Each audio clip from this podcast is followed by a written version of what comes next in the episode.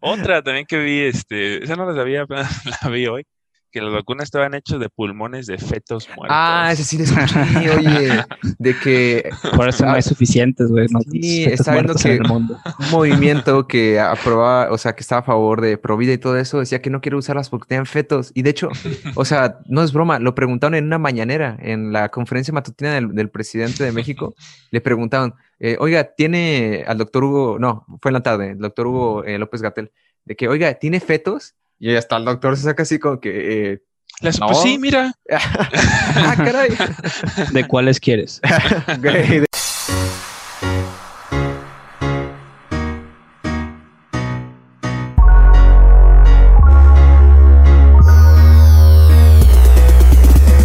Y ahora, ¿qué tal muchachos? Bienvenidos de nuevo a Medicina con Amigos. Estamos aquí siempre bien acompañados con el doctor Alejandro y el doctor Eduardo Pimentel. ¿Cómo están muchachos? Espero que estén muy, muy bien.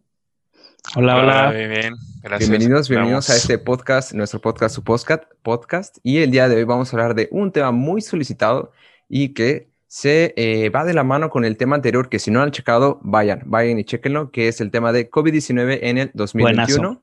Muy, muy, muy bueno. Y eh, queremos complementarlo con esto de la vacuna, ¿no? Ya pasamos la, seguimos en pandemia actualmente, pero ahora eh, ya gracias a Dios tenemos vacunas, pero muchísimas, ¿no?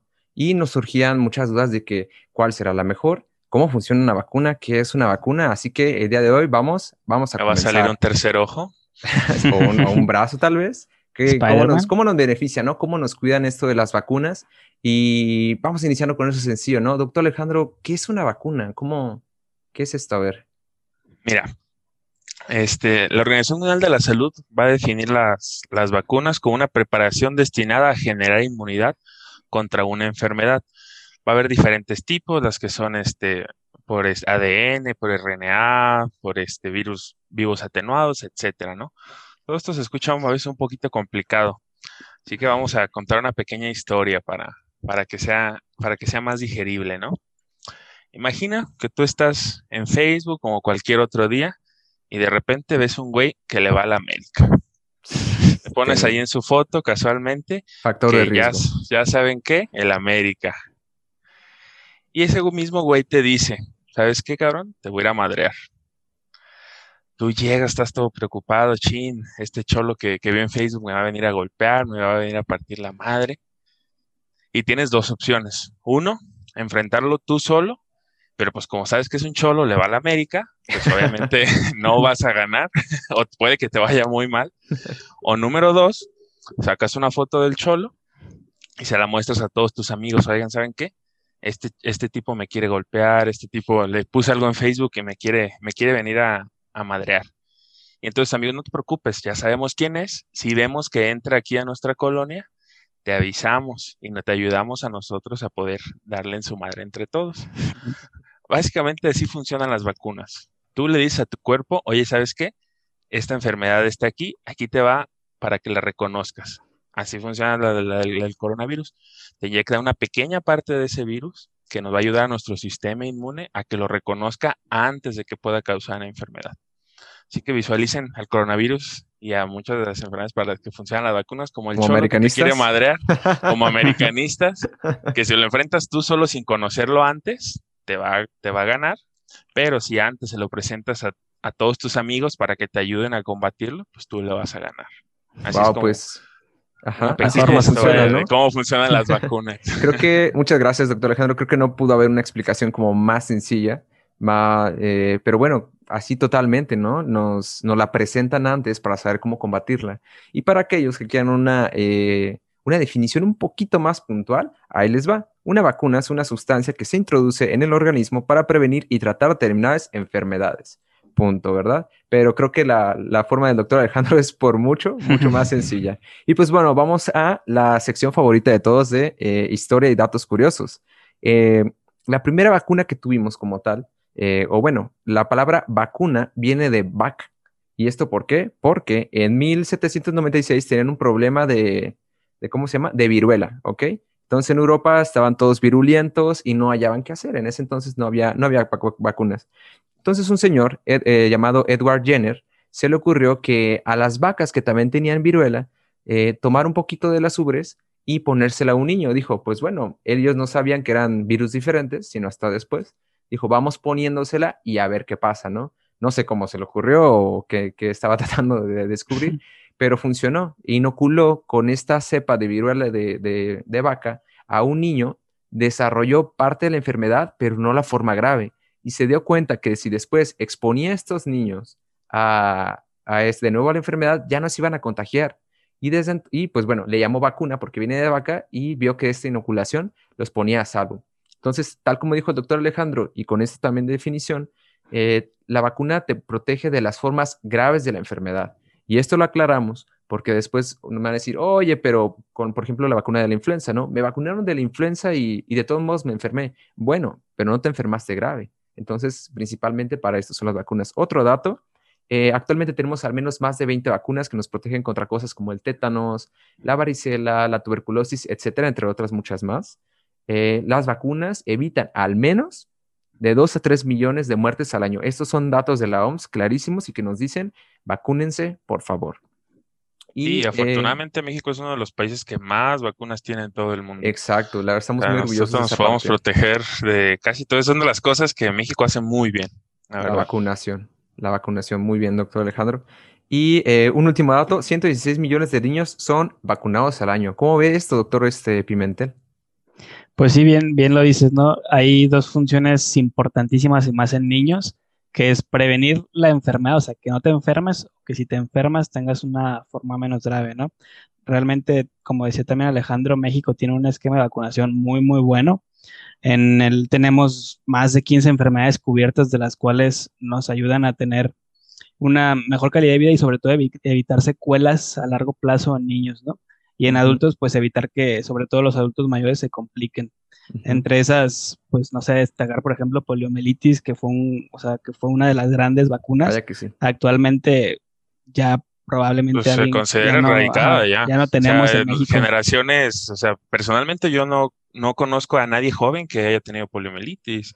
O sea, todos los casos que vemos son de sí, personas un poquito mayores que lo tuvieron en su infancia, pero pues ahorita actualmente se, considera erradicada la polio cuando antes era algo muy común y muy incapacitante. Sí, antes se veían gente que tenía discapacidades y ahorita, pues, ¿no? O sea, realmente, o sea, el auge que tuvo fue súper bueno. Hay que dar gracias por estos avances. Las vacunas llegaron para quedarse y hasta películas hay, ¿no? Por ejemplo, la de Balto que todos vimos de niño, o sea, tiene que ver con, el, con la poliomielitis y las vacunas. Sí. Y han sido un gran avance que nos ha otorgado muchísimos años de vida. Ok, pues entonces así hay diferentes tipos de vacunas, ¿no?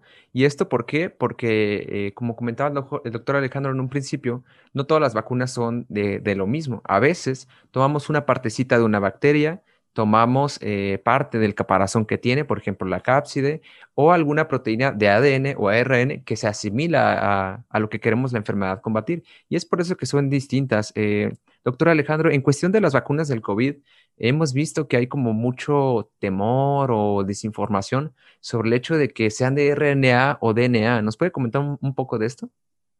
Sí, pues mira, desordante, la gente a veces está, bueno, estamos, me incluyo antes de que salieran los estudios de fase, este, realmente había un poquito de inseguridad, este, sobre cómo van a funcionar estas vacunas, este, o por qué están así, o qué va a pasar en mi cuerpo, sí o sí, sí hicieron las pruebas, este, adecuadas para que sean seguras. Este, como tal, la vacuna de coronavirus es una vacuna de RNA, que significa que nos va a inyectar una pequeña parte de este virus, que nos va a hacer que nuestro que nuestro cuerpo desarrolle la respuesta inmune, es decir, se prepare para cuando el coronavirus vaya, cuando, el coronavirus ingrese, sea una enfermedad muy, este, una enfermedad un poco más leve, o sea, eh, que básicamente la enfermedad este, severa, como lo, crítica, perdón, como lo completamos en el, episodio pasado, básicamente va a estar este, descartada. Eh, nos va a proteger sobre todo para las enfermedades, para las características graves de esta enfermedad que es como igual como funciona la de la influenza. O sea, sí nos puede dar influenza, pero no es lo mismo que te dé una enfermedad muy severa a simplemente traer escurrimiento nasal, tos, etcétera. Sí, y fíjate que eh, más tiene, eh, se nota ahora más en esta vacuna que tenemos de diferentes tipos por la premura con la que se realizó, ¿no? Eh, porque también escuchaba el otro día que alguien preguntaba, óyeme, es que, ¿por qué una dice, por ejemplo, no? Pfizer, no recuerdo su composición, pero por mencionar una marca, que una es de DNA, otra es de RNA, otra es de adenovirus, ¿verdad? Y esto eh, también va a lo que hablamos en un principio, que hay distintas maneras de hacer una vacuna, pero estas son seguras. Hablaremos un poco más adelante cómo es que se prueban las vacunas, cómo es que llegan a nuestras manos desde los laboratorios, eh, pero no hay de qué preocuparse. Tal como lo mencionaba el doctor Alejandro, en este caso para el coronavirus tenemos de ARN y AEDN. Eh, no va a modificar nuestro genoma, escuchaba también mucho esa duda, no va a generar, como también bromeamos, de que te saque otro brazo u otro ojo, algo por el estilo, ¿no? Porque para empezar no conectan, es como un rompecabezas y las piezas no encajan con nuestro ADN, entonces no se preocupen por esa parte, no va a haber esos cambios, pero lo que sí es que va a generar proteínas para reconocer a estos, eh, a estos bichos o a estas enfermedades, ¿verdad? Y eh, pues bueno, algo que quiera agregar, doctor este, Eduardo. Pues eso, o sea, realmente no te están inyectando la enfermedad, te están ingresando una pequeña sección del virus que vas a reconocerlo y vas a generar una inmunidad, vas a generar anticuerpos para que cuando de verdad tu cuerpo la tenga, pues... Te están mostrando la foto, te están mostrando la foto, del cholo que te quiere madrear para que todo tu, tu colonia lo conozca y te puedas preparar ante su posible ataque por insultar a su equipo. sí, realmente, realmente es, o sea, es, tecnología, o sea, literal es tecnología, son avances tecnológicos que hemos podido tener. Antes sí había algunos virus que eran vivos, este, vivos atenuados, que si te podías enfermar a lo mejor una reacción adversa, pero eso, o sea, la ciencia ha avanzado muchísimo, que ahorita tenemos vacunas modificadas de DNA, o sea, es una, realmente están poniendo algo que tiene un avance tecnológico muy grande, o sea, realmente son, son, o sea, por lo mismo se desarrolló tan rápido, o sea, de verdad estamos en un, en un nivel muy, muy alto. Sí, sí, sí. Y creo que en, deberíamos estar como ah, maravillados o agradecidos, agradecidos, sí. En lugar de tener miedo, porque haciendo analogía, haciendo analogía a la, este, a la, historia que nos contaba el doctor Alejandro, digamos que estas eh, vacunas de DNA es como si te muestran la foto y las vacunas que usábamos en otras ocasiones, eh, que eran los virus atenuados, era como si te, trajeran el cholo golpeado, ¿no? O sea, ahí está y se puede despertar, ¿no? se puede despertar. No, se puede, pues, pero de una forma. Y en este caso nos muestra la foto, entonces una foto no nos puede hacer daño. Así como el DNA, RNA de estas vacunas, tampoco. Es una parte nada más para que conozcas el virus antes de que ingrese a tu cuerpo y tu cuerpo esté preparado para defenderse. Así es. Y eh, muchísimas noticias, ¿no? Todos los días escuchamos de que llegó un cargamento de, de tantas vacunas y pasó esto, pasó aquello. ¿Cómo vamos en la vacunación eh, en México, doctor Alejandro? Usted mencionaba también un poquito de, cómo era lo bueno, o sea, lo bueno que era la vacunación aquí en México. Entonces, ¿nos puede hablar un poquito de eso, del esquema de vacunación aquí en México, lo del COVID y esta situación? Realmente México es algo, como lo comentaba, que ha hecho las cosas muy bien. En vacunación, este, se supone que existe el Plan Nacional de Vacunación, más bien, este, y tiene diversas metas. Una de estas metas es la primordial es alcanzar y mantener el 95% de cobertura a nivel nacional y la segunda que viene abajito, que no es menos importante, es alcanzar y mantener al menos el 90% de vacunación para menores de un año por estado. Es decir, que prácticamente todos los niños se vacunan. Afortunadamente, este, se acaba de aprobar hace poquito una ley en el que ya a pesar de la, de la decisión de los padres de no vacunarlos, es por ley que se debe vacunar a todos los niños independientemente de lo que los padres quieran. Ese es un paso gigantesco porque estábamos viendo renacer enfermedades que realmente, pues, que no estaban y que ya no conocíamos. Este, por ejemplo, pues la eh, polio, sarampión, Este, el brote que hubo hace poquito en Ciudad de México, que son enfermedades que teníamos años que no se veían, que estaban volviendo a renacer por esa razón. Y ahí fíjate, Alex. muy buena, la verdad. Ahorita que dijiste esa ley, eh, está el caso de Estados Unidos que los padres sí tienen tutoría sobre, sobre los hijos en esta cuestión de vacunas y los hijos, ha habido muchas historias que se esperan a cumplir la mayoría de edad y vienen a México para que los vacunen. Parecía sorprendente, o sea, eh, ¿en, qué, ¿en qué universo, no? El, mexicano siempre quiere ir para allá y no al revés.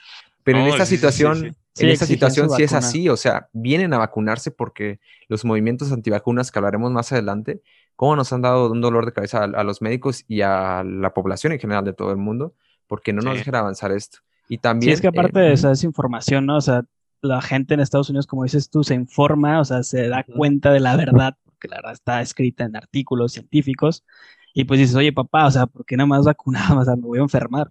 Aquí está caso no me quieres. No me quieres, Sí, y en Estados Unidos, a pesar de que este, pues un país es la principal economía mundial, su sistema de salud no es tan bueno y de vacunas no tiene ni la mitad de las que tenemos aquí nosotros, que también no es porque realmente no quieran, sino porque hay enfermedades que no se presentan allá y que no se requiere.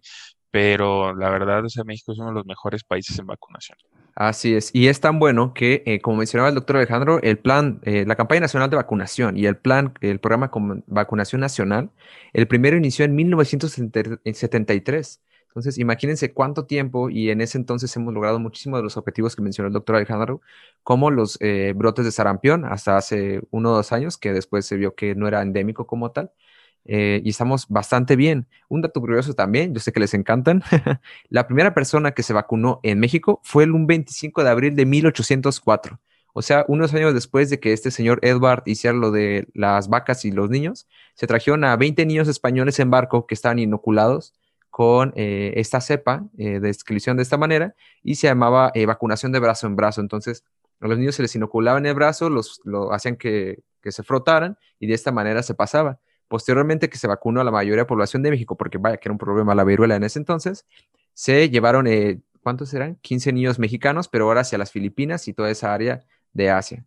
Y pues bueno, vaya que tenemos historia con las vacunas, pero actualmente, ¿cómo vamos, no?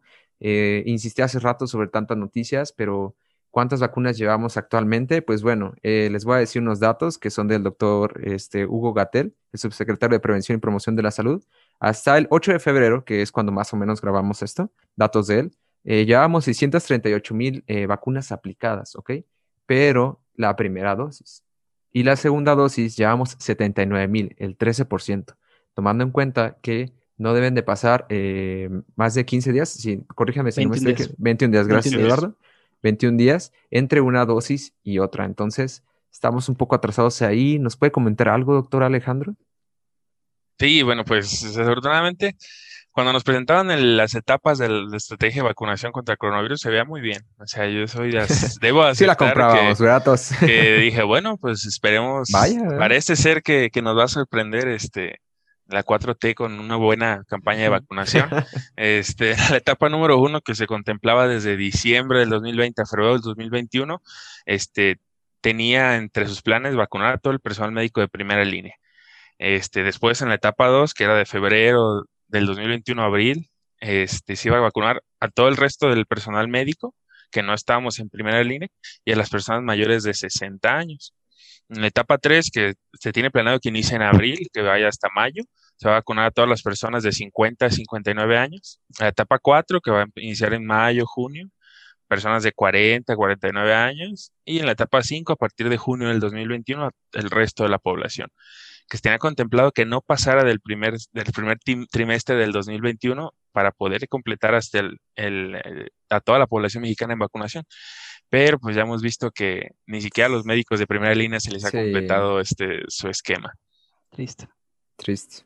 Así que se los dejamos ahí. Que esto, que esto mejore para que lo pues, para, para, para, parar esta, esta pandemia, o sea, necesitamos la vacuna.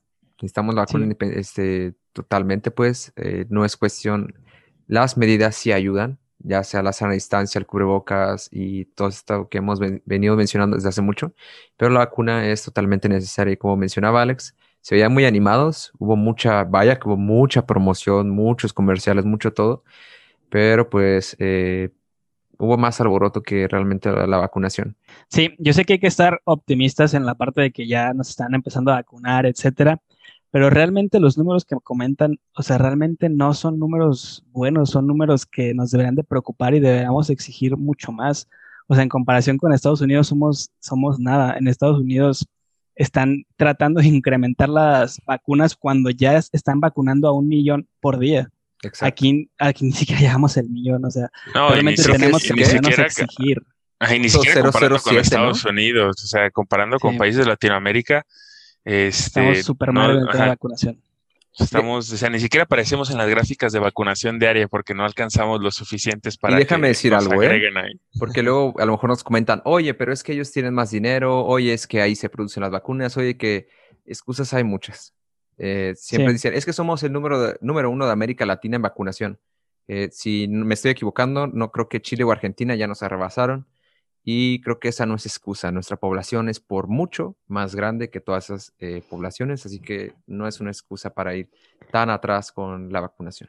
Además es un tema de logística y hay un ejemplo clarísimo de cómo se están haciendo las cosas y es que para los que no sean de México, se anunció que iban a poder registrar adultos mayores en una página web del gobierno. Tenemos más, casi un año o más que sabemos que existe esto, sabíamos que nos teníamos que preparar para recibir una vacuna, sabíamos con antelación que más o menos por estas fechas se iban a vacunar adultos mayores y aún así con toda esa antelación la página falló y fue una dificultad tremenda para inscribir a tus adultos mayores. Dos días se tardaban las personas en, en poder registrarlo. Y esto te habla de la mala logística que está haciendo el gobierno. Y esa misma mala logística se resuelve en que no tenemos dosis suficientes. Estaba escuchando de un programador este, más o menos experto en el tema, que o sea que aproximadamente con unos 300 mil pesos se pudo haber hecho una plataforma lo suficientemente ágil para soportar todo ese hábito de tráfico de, tráfico de, gente y que en México existen programadores que trabajan en Microsoft que son lo suficientemente capaces para hacerlo, pero ¿qué pasó? O sea, pues no les hablaron, no los contactaron, no contactaron a los expertos y pues simplemente es un reflejo de cómo estamos llevando las vacunas. Por eso no tenemos dosis, porque no hay un plan de logística, aún con cuando sabíamos que lo tiene, vamos a tener que tener. Sí, sí, sí, exacto. De nuevo somos el chico que le avisaron que iba a haber examen y no, se preparó. No estudió. Sí, muy triste, realmente. Y luego, pues claramente con algunos ejemplos de figuras públicas, ¿no? Que, que, no van el mejor ejemplo. Pero sabemos que, que ahí están, ¿verdad? que siguen sin querer usar cubrebocas a pesar Pero de las sabemos que ustedes, exactamente, sabemos que ustedes se cuidan, sabemos que aunque no estén vacunados, siguen teniendo su sana distancia, siguen usando cubrebocas, aunque ya han estado enfermos. Sabemos que hacen eso, por eso los queremos. Abrazos, todos, por favor. todos son fan destacados que, de esta sé que siempre yo pago los regaños, siento, pero... pero es necesario. Y pero creo es un que... regaño del corazón. Yo no lo sentiría como un regaño, este, Lalo, porque como dice, ¿no? Un amigo que te estima, eh, te llama la atención, te aconseja pero son cosas que son necesarias eh, comentarlas eh, para cuidarnos, ¿no? Como tú mencionabas, aparte de nuestras figuras públicas ah, generan confusión y desinformación y qué mejor que eh, estemos, que esté alguien para comentar esto y aclarar la situación, ¿verdad? Entonces, síganse cuidando y muchas gracias, doctor Eduardo, por ese comentario. Vamos, no vamos bien en cuestión de la vacunación. podríamos ir mejor definitivamente pero por eh, situaciones que no queremos meternos en situaciones, eh, comentarios políticos, pues, no se está llevando también esta cuestión de las vacunas. Esperemos mejore y eh, pues bueno, entonces preguntaban también el otro día que hay muchas vacunas en el mercado, pero ¿cuáles van a llegar a México, no? Vamos a hacer el comentario de este que anunció el vocero de la presidencia, Jesús Ramírez, de cuáles vacunas va a haber en México. tenemos la Pfizer, AstraZeneca, eh, Cancino, siempre me confundo al decirlo, COVAX, Sputnik, y esas son las que van a estar disponibles. Doctor Eduardo, ¿podría comentarnos un poco de cuáles son las diferencias de estas? ¿Por qué dicen que una es mejor, que todos quieren la de Pfizer, que todos quieren la de, que nadie quiere la de AstraZeneca? ¿Cuál es la diferencia o realmente hay una, una mejor? Denme la que sobre, la que no quiera a, mí, a mí póngame la que quieran, por favor. Pero vacúname. Pues sí, es parte de lo que comentábamos la vez pasada del podcast, ¿no? O sea, realmente ahorita la que te puedan poner y la que estés disponible para recibirla, adelante. Todas las pruebas, todas las vacunas, perdón, han pasado por las pruebas necesarias para ser utilizada en humanos. Y pues sí, hay algunas mejores que otras, pero realmente la situación es que amerita que nos vacunemos con la que sea. De la que mayor estudios tenemos es de la vacuna de Pfizer, sobre todo en el tema de eficacia pero las demás vacunas también están muy cercanas. En cuanto a, digamos, a porcentaje de eficacia, tenemos el número uno, vacuna Pfizer, alrededor del 95%. Segundo lugar, un laboratorio que se llama Moderna. Y tercer lugar, la Sputnik, la famosa Sputnik. Con el nuevo estudio que sacó, ah, se puso más adelantito. Y de ahí para abajo tenemos varias vacunas AstraZeneca, la, algunas chinas. Y ahí sí varían un poquito, pero realmente esas tres, primeras están arriba del 90%, las tres en cuanto a efectividad. Y sobre todo lo que destacaba también Josué es que las tres y la mayoría de las que están hacia abajo en la lista previenen el 100% de la enfermedad crítica, lo cual es súper importante. A lo mejor sí no llegan al 100% en cuanto a síntomas leves o moderados, pero lo que nos importa es evitar que la gente se muera. Entonces, la que te puedan poner. Diferencias sí hay, sí hay sobre todo a lo mejor en la composición de cómo se hizo, pero realmente eso no afecta a ti, o sea, afecta en el ámbito científico de saber, oye, está hecha así, es una RNA, es una partícula de virus, etcétera, es un recombinado. Pero al final lo que te importa es qué tan eficaz es y cómo va a proteger. Las tres, te digo, top tres, te van a funcionar exactamente igual. La que te puedan poner, la que esté disponible para Tú ti. déjate, ¿verdad? Va a ser, sí, o sea, déjate. O sea, no estamos ahorita para, para ponernos exigentes, lo acabamos de decir. Y aquí el problema quizá es que, ok, todos queremos Pfizer, pero Pfizer tiene un sistema de distribución que ocupa una red de frío. Necesitamos refrigeradores muy especializados para, para recibirla. Y precisamente la directora de la, de la Organización Panamericana de la Salud comentaba que no hay país en Latinoamérica que tenga la capacidad para recibir todas las dosis de necesarias. Entonces, probablemente en los de Coca, Lalo, yo veo todas las tienditas que. pues mira, habrá que llevar un convenio porque la Coca llega hasta el lugar más recóndito del país. No, pero no funcionan. lo que dice el doctor Lalo es cierto, necesitan cuidados especiales. sí, o sea, son refrigeradores caros y que, carísimos, sí. Ajá, y que si se rompe la cadena de frío, pues ya no sirve todo ese lote de vacuna.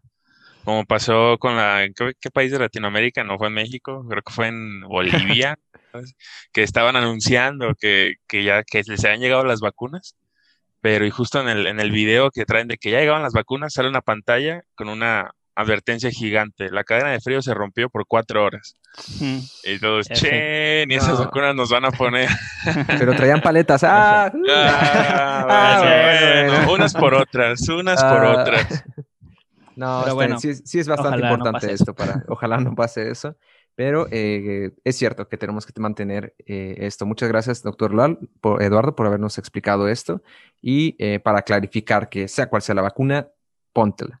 Póntela. no estamos para, para ponernos los moños, ¿no?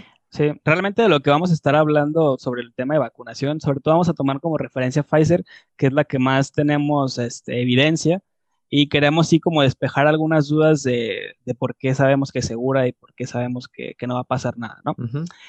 Realmente todas las vacunas pasaron por un proceso muy similar. Pfizer, en este caso, al final, al llegar a la fase 3 que estamos usando prueba con humanos, tuvo dos ensayos clínicos, que quiere decir que usaron personas, las vacunaron y vieron a un periodo de tiempo si presentaban o no la enfermedad, ¿no? En el último estudio, en el caso 2, que fue el más grande, usaron a 44 mil personas. De estas personas, las dividieron a la mitad. A la mitad se le dio la vacuna y a la otra mitad se le inyectó un placebo, que quiere decir que era una sustancia inocua, que no era la vacuna, solamente era para que tuvieran una manera de cómo comparar el no ponerte nada contra el ponerte la vacuna, ¿no? Las personas que fueron al estudio no sabían quiénes recibían la vacuna y quiénes no la recibían. Se les pone la dosis, ni, los médicos, exacto, ni los médicos ni los pacientes, doble, ciego. Exactamente. Al final, para no hacerles largo el cuento, de los que sí se pusieron la vacuna, o sea, alrededor de 20 mil y algo, solamente ocho personas presentaron una forma leve de la enfermedad.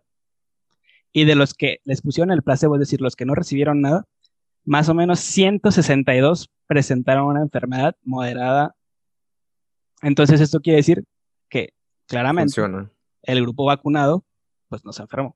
Claramente es eficaz. Y ahí, está, la importancia de que, o sea, sí se presentó, pero muy poquitas personas y muy leves contra lo de la mayoría de los otros que fueron casos moderados.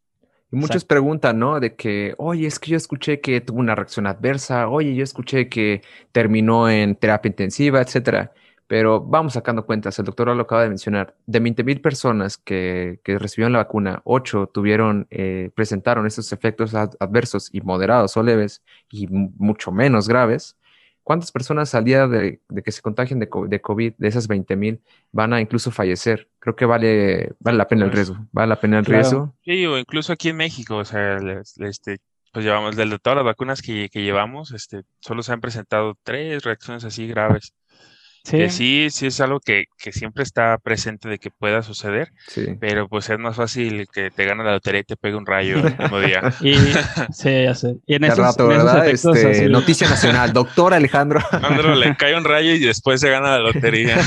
Wow, no, pero no, negativa COVID. Ah, pero es negativa COVID. Sí, es, sí de hecho, en esto, en esto que comentábamos de los efectos adversos, precisamente en ese estudio de Pfizer, el, la, el, como el efecto secundario o la reacción a la vacuna más frecuente en un 80% fue simplemente dolor en el sitio de punción. O sea, dolor Mm. a la Ah. inyección. O sea, Pero bueno, Cero, pues, ¿no? o sea, Correremos el riesgo, Cualquier, cualquier riesgo. cosa, sí, o sea, a ese fue- veces ese pegarte fue el el que más dedo se te duele.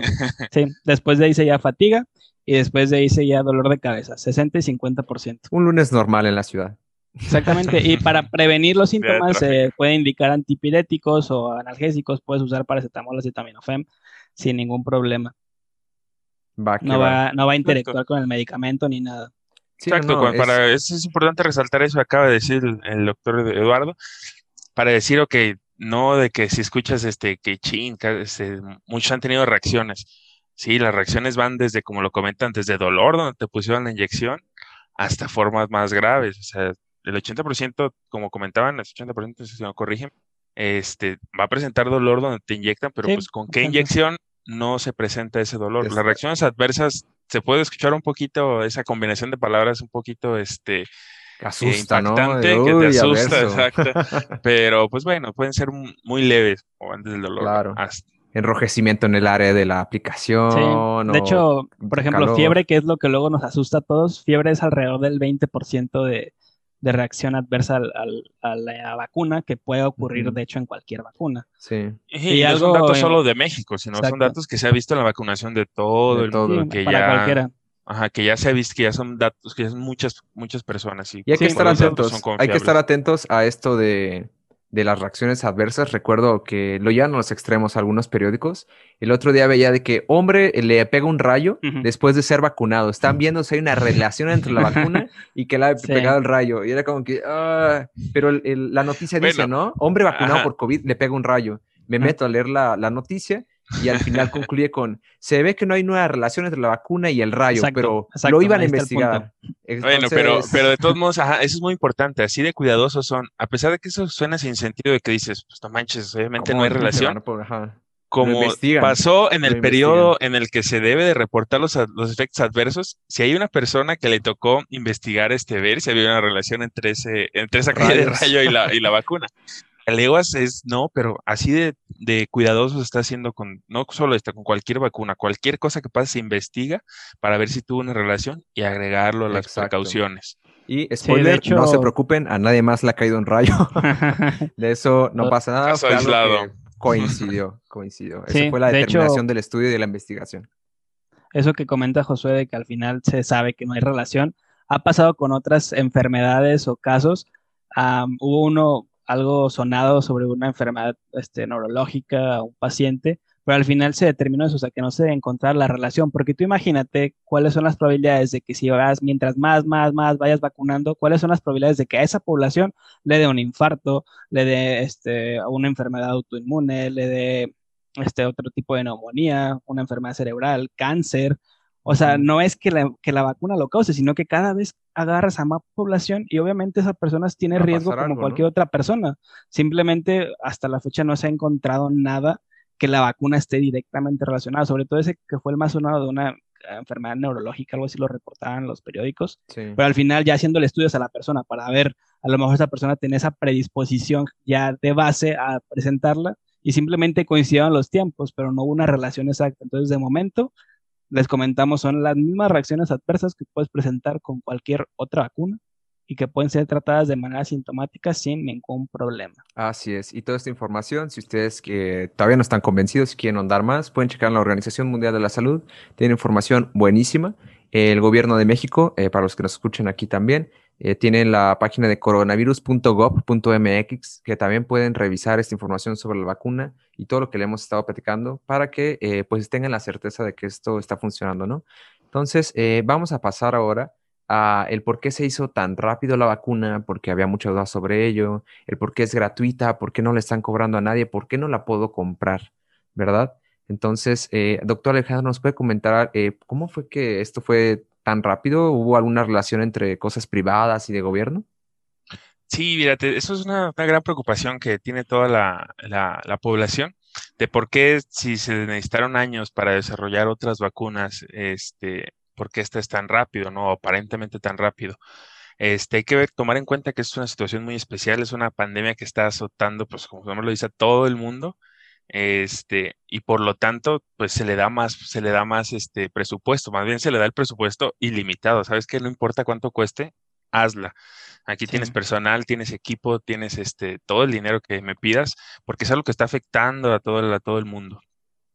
Este, ¿por qué la iniciativa privada? ¿Por qué no se puede comprar? Porque, bueno, pues sabemos que hay empresas muy grandes este, y así como hay empresas muy grandes con mucho dinero, hay países que no lo tienen, pues este, incluso México se podría considerar uno de ellos. Este, que, que si se comienza a vender, ajá, sí, exacto, por ejemplo, la de Pfizer creo que tenía un costo de aproximadamente 30 dólares por dosis, si no me equivoco, alrededor de 30 dólares cada dosis. 600 pesos mexicanos. Ajá. O sea, podrá no parecer mucho, pero multiplícalo por 120 millones y por dos que se necesitan. o sea, se van sumando las cantidades. Y bueno, México es un país que afortunadamente este, sí tenemos recursos, puede parecer que no, pero sí los tenemos, pero hay países que están en suma pobreza que jamás podrían comprar a, a ese precio la, a ese precio la, la, vacuna. Por eso es por lo que la iniciativa privada no puede comprar en este momento. Porque a pesar de que puedan, que le, este, de que puedan, ¿qué le impide, no sé, empresas gigantescas como Amazon, Facebook, etcétera, comprar todas las dosis y ahí regalarlas si te suscribes a, Amazon Prime, ¿no? O a medicina con este, amigos. O a medicina con amigos. porque las acapararían. Por eso es por lo que no, no dejan este, que la iniciativa privada compre en este momento, porque se se concentrarían todas las vacunas en una población muy pequeña y no separaría esto. Sí, exacto. que, no sea un tema de, desigualdad. Y comentaba también el doctor Eduardo el otro día que lo platicamos, algo cuestión de ética, ¿no, doctor Eduardo? De que haya acceso para todos, que sea de manera igualitaria. No sé si nos quieras comentar un poquito de esto. Sí, sobre todo creo que es un tema de ética profesional o sea, todo el, todo el mundo está siendo atacado y en todo el mundo está muriendo gente, o sea, igual en África, igual en países pobres. Y normalmente, o sea, la UNICEF, algunas instituciones se encargan de pagar las vacunas y distribuirlas, ¿no? Pero como comentaba Alejandro, o sea, si ahorita sabes que tengo un lote de un millón de vacunas, pues ¿quién las va a comprar? Pues quien tenga dinero, ¿no? Y quien tenga el dinero, los demás. Entonces ahorita hay mucha inversión, sí privada, pero para la distribución, o sea, están este, ayudando en cuanto a la logística. Algunas cadenas chinas que son este, distribuidores están metiendo, oye, ¿sabes qué? Puedo usar mis aviones para transportarlos, etcétera, porque el chiste, al final de cuentas, es que todos salgamos de esto. Es que llegue. Todos salgamos de esto, pues la economía otra vez se dispara, la economía que es, lo, comienza, que queremos. de hecho, vi que una, una, cadena en Estados Unidos. Walmart, creo que ajá, Walmart. van a comenzar a vacunar en sus centros. En sus centros comerciales. Está, está bien, o sea, que todo se una para poder salir todos adelante. Yo creo que ahora sí que los peores momentos son los que sacan la, la unidad. Y eso comentaban, este, la Organización Mundial de la Salud tuvo un programa que, que vacunaron en México en, los Oxos, ¿te imaginas? O sea, vas a la esquina y tienes cuatro opciones para vacunar. Puedes, puedes comprar tu, tu, caguama, tus chicharrones y tu vacuna del COVID en el mismo lugar. Vámonos, recio. O la promo, dos vikingos, unas papas y tu vacuna. La vacuna por 35. Me da un combo ganador, por favor. Llévate una coca. Pfizer o AstraZeneca, joven. ya nomás hay Pfizer. Híjole, tengo Sputnik, pero incluye solo si compro una botella de vodka. Por 10 pesos más se lleva un gancito. no, exacto. La iniciativa privada se ha unido y la Organización Mundial de la Salud creó este programa que se llama COVAX para poder este, ellos comprar las vacunas y dárselas a los, a los países pobres para que, como comentan, llegue a todo el mundo. Sí, creo que es una eh, gran decisión de las naciones no haberlo privatizado, porque comentaba eh, el doctor este, Alejandro, no todos los países lo tienen y mucho menos muchas personas lo tienen. Imagínense una familia de cinco o seis personas con el salario mínimo o que tienen que estar pagando dos dosis, o sea, mil doscientos, cinco mil, seis mil pesos no todos tenemos ese dinero para estarlo pagando y las personas siguen muriendo. Entonces creo que es una gran ni siquiera les llegaría. Porque no, no, no. pagaría quien tenga el dinero. Exacto, la reventa o que el crimen organizado las robara, etcétera. Pueden pasar mil y un cosas mal cuando fuera de esta manera. Entonces creo que ha sido una gran decisión no otorgarlo a la, a la, privatización de la vacuna, sino que debe ser para todos. La salud es, es un derecho universal. Y creo que ha sido de la mejor manera, ¿no? Eh, vacunas para todos, salud para todos. Creo que una gran acción. Y también, eh, ahora sigue la siguiente pregunta, ¿no? Eh, ¿Quién debe de vacunarse primero? ¿Por qué vacunamos primero a unos que a otros? Estábamos viendo algunas críticas tal vez de que ¿por qué a los médicos? No, bueno, pues es que son los que están en la primera línea de defensa, no es por ninguna otra razón, sino porque son quienes están más expuestos. Pero eh, como mencionaba tanto el doctor Eduardo y el doctor Alejandro sobre esta página, ah, sí, nos mencionaba el doctor Eduardo, de, para vacunación a los mayores de edad, va a comenzar la vacunación. ¿Nos podrá clarificar un poco, doctor Alejandro, eh, cómo es que se decidió quién va a ser vacunado primero en cuestión de quitando a los profesionales de la salud? Sí, bueno, como comentas, que no los profesionales de la salud porque son los que están expuestos al día a enfermedades, este, a, las formas graves de esta enfermedad y que se pueden contagiar más fácilmente. Se, se, decidió iniciar por las personas mayores de 60 años. ¿Por qué? Porque se ha visto que son las que son más vulnerables y en, las, en el grupo de edad que se ha presentado el mayor número de casos de la enfermedad crítica, exacto, y por lo tanto hay más mortalidad. Por eso se decidió iniciar con estas personas. Este, después se va, pues así la escalerita, como lo comenté. Después vamos a pasar a los de 50, 59 años por la misma razón, porque entre mayor sea la edad, sobre todo en nuestro país, mayor son las comorbilidades, menor es la capacidad de nuestro sistema inmune y por eso se decidió iniciar por las personas mayores e ir basando a las de menor edad, este, porque se ha visto en las personas pues, jóvenes que tenemos un rango de edad de menores a 25 años, sí se ha presentado casos y todo, pero la mortalidad es muy baja y la severidad también es, este, muy baja. por eso es por lo que se decide hacer así. Este, si bien comentan aquí, los niños no están incluidos en esas etapas. Este, esto es muy importante resaltarlo. ¿Por qué? Porque no se han hecho estudios en niños de, de que estas, de cómo van a interactuar con estas vacunas y que en realidad, si se logra vacunar a toda la población, este, se llama vacunación por rebaño, es decir, cuando la mayoría de una población está vacunada para una enfermedad, la enfermedad ya no, se, ya no necesita vacunar al otro pequeño porcentaje que resta porque se adquiere esta, esta inmunidad comunitaria, por así decirlo. Sí, que igual ya estaban empezando también estudios en, menores. Ahorita es mayores de, mayores de 16 años, se pueden vacunar ya están empezando ahora, creo que es de 12 a 16, algo así, luego van a ir recortando a, gente más. Sí, se van a vacunar, ajá, pero va a gente, pequeña. Gente pequeña. Aquí no usamos esos términos. si me dices menos de 60, no te... No, te puedes vacunar. Híjole, de aquí para arriba. Sí, no, entonces va a ser un problema porque la, ¿qué? El promedio de, México es como unos 60 unos o así, ¿no? unos 55 en mujeres, unos bueno, 60 así nos van a alcanzar las dosis entonces. de a cuartita cada uno. Entonces a mí me van a tocar cuatro dosis. no, no este, Sí, por eso esa, es, esa es la razón por la que niños se sigue estudiando, pero también se los tiene contemplados. Sí, sí, sí. No es que no se les vaya a vacunar, no es que les haga daño la vacuna, sino que eh, como mencionaba el doctor Alejandro, por los estudios que se han realizado y el porcentaje de desenlaces eh, severos o críticos, se decidió que ellos deben ser los primeros en ser vacunados, los adultos mayores, después de los profesionales de la salud que están en primera línea. Creo que ha sido una medida acertada.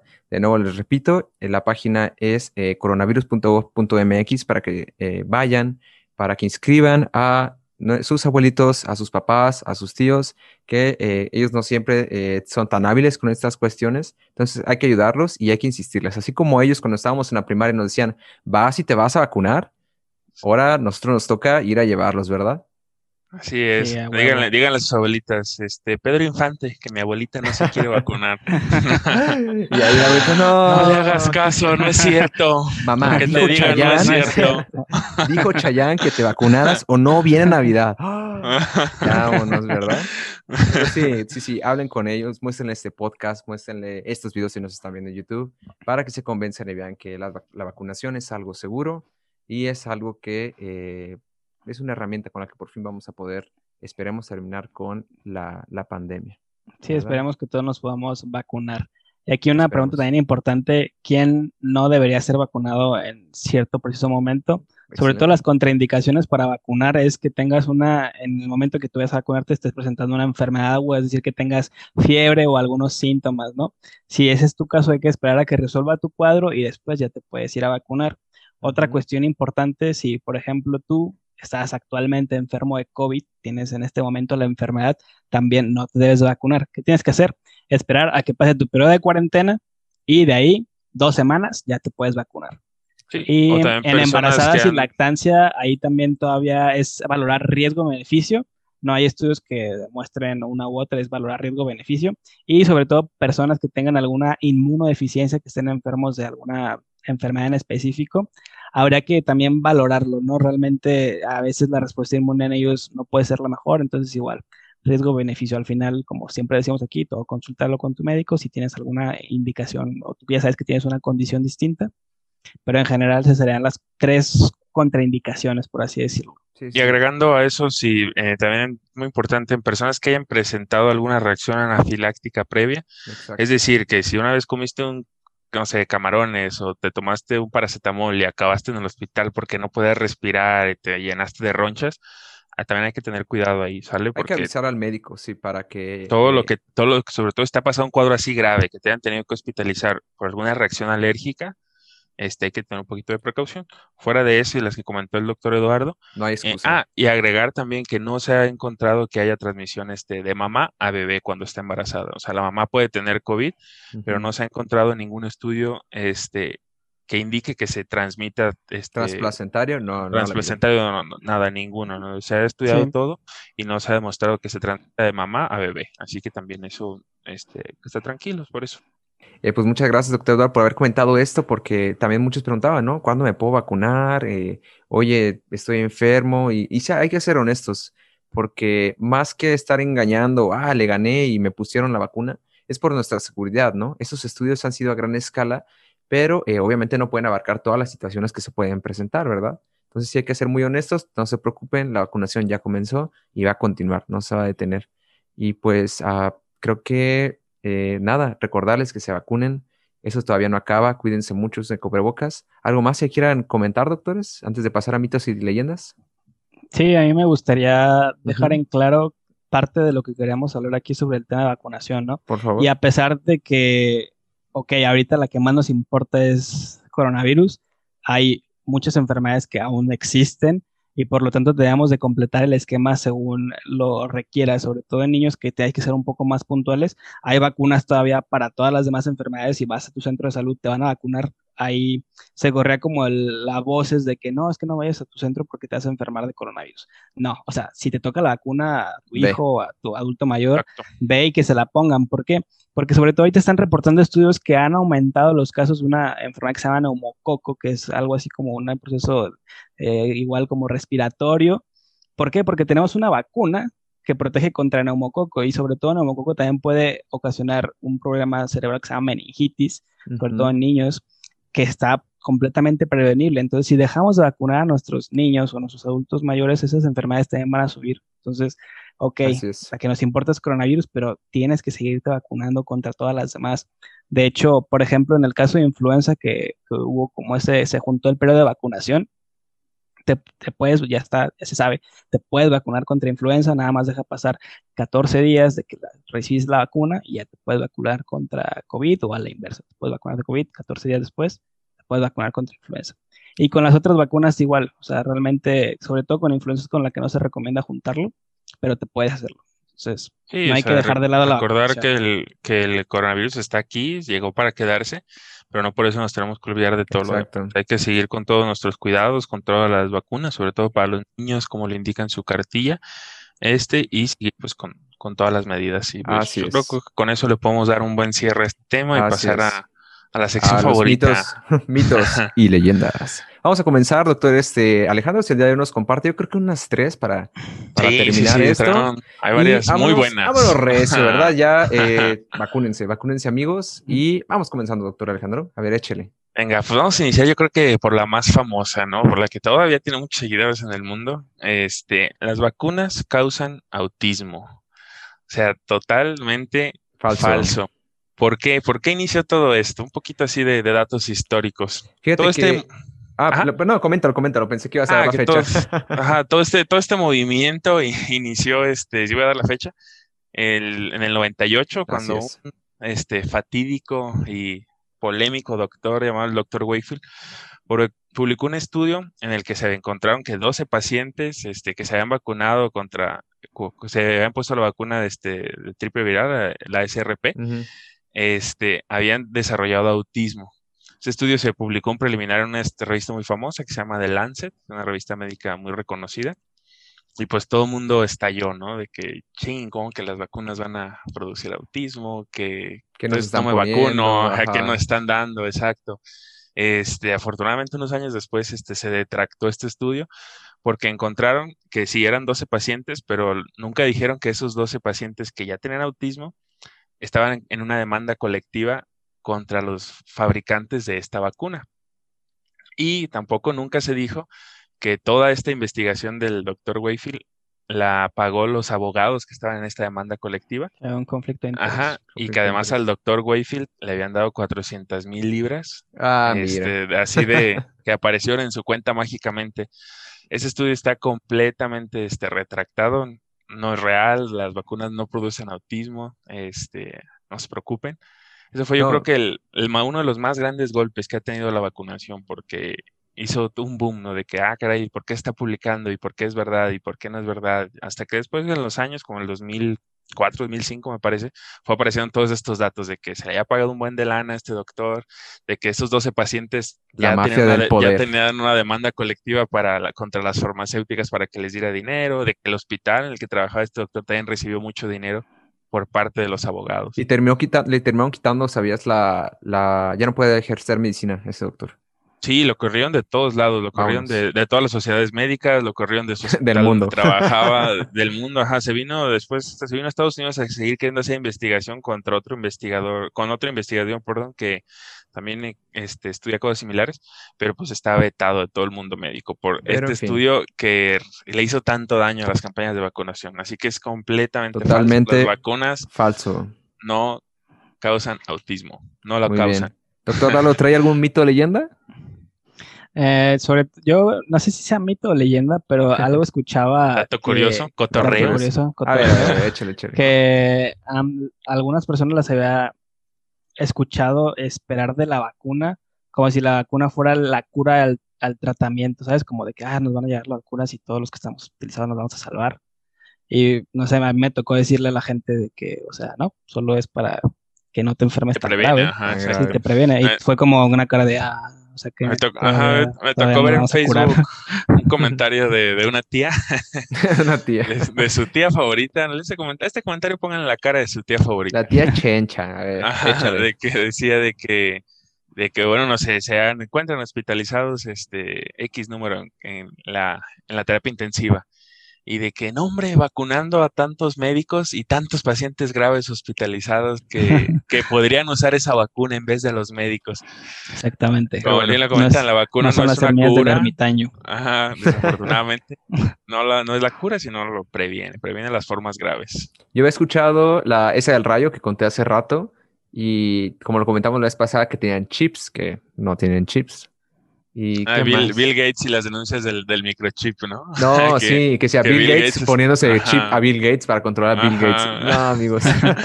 Ese otro que hablaron que Microsoft se iba a poner este microchips en las vacunas. no, Ojalá, otras- ¿verdad? Podías Ajá. este, usar Excel mientras estás ahí en el baño o algo así. Otra también que, que alteraban el ADN, que te iban a modificar tu ADN. Yo quisiera un X-Men, quisiera ser un X-Men, ¿te imaginas? Que desarrollamos poderes eso, pero tristemente poder- no es así. volar. Mito. No, no, no. Camuflaje. Gustaría Camuflaje. camuflajearme. 100% mito. A quien le- aquí como consejo, quien le diga que, que altera el ADN, pregúntele, oye, ¿y qué es el ADN? ¿Qué es el ADN, por favor? Si no le puede responder esa pregunta, no confíe Next. en esa persona y vaya a su médico. A quien más confianza le tengas. Otra también que vi, este, esa no la sabía, la vi hoy, que las vacunas estaban hechas de pulmones de fetos muertos. Ah, ese sí le escuché, oye, de que Por eso no hay suficientes, güey. No Sí, está viendo que- un movimiento que aprobaba, o sea, que estaba a favor de Provida y todo eso, decía que no quiere usarlas porque tenían fetos. Y de hecho, o sea, no es broma, lo preguntaron en una mañanera, en la conferencia matutina del, del presidente de México, le preguntaron, eh, oiga, tiene al doctor Hugo, no, fue en la tarde, el doctor Hugo eh, López Gatel, de que, oiga, ¿tiene fetos? Y hasta el doctor se saca así como que, eh, Las- no. Pues sí, mira. ah, caray. ¿De cuáles quieres? ¿de cuáles quieres? No, él, eh, en resumen le dijo como que no manches, no. no, Le- ¿quién- puedes quién- conseguir. ¿Quién lo dejó entrar? sí, no, para nada, no, no tienen feto No, las no, vacunas. fetos, como- Esa, esa ni siquiera sé dónde, o sea, cómo Sí, ningún ¿Cómo feto ha sido lastimado para fines de la vacuna. Para fines sí, de la los vacuna. fetos, los fetos ingenieros no han sido vacunados. No han sido vacunados, no han sido dañados. No han sido dañados. Pero todos bueno, van a seguir creo siendo que ingenieros. Yo había escuchado el mito respecto al Con tiempo acabamos, que Lalo. tenías como inmunidad. No sé, habían, me dijeron dos fechas. Uno me dijo nueve meses y otro me dijo dos años. Entonces, o sea, de dos años ni siquiera tenemos dos años de estar enfermos. Entonces, Take it easy, Que me pongan la de dos años, por favor. quiere decir, o sea, No, la que- que dure más. Pues sea, bueno. sabemos que es de un mes a tres meses y se acabó. Se acabó. Muchas gracias a todos los que nos escucharon este, por este tema de vacunas y, ah, perdón, concluimos lo de mitos y leyendas. Y eh, damos cierre a este podcast. Muchas gracias de nuevo por haber estado aquí, por habernos escuchado, a todos los que nos ven en YouTube, a todos los que nos escuchan en Spotify o cualquier otra plataforma. No olviden de seguirnos y siempre un gusto tener al doctor Alejandro. Muchas gracias, doctor Alejandro. Muchas gracias, doctor Eduardo Pirumentel. Síganos, por favor, en sus redes sociales. Las dejamos aquí en la descripción y nos vemos la próxima semana con un nuevo tema. Por favor, dejen los comentarios si tienen más dudas sobre las vacunas. Pueden escribirnos a nuestro Facebook, a nuestro Instagram, nuestro correo o cualquier red social. Nos vemos, cuídense mucho y vacúnense. Adiós. Adiós. Hasta luego. Vacúnense.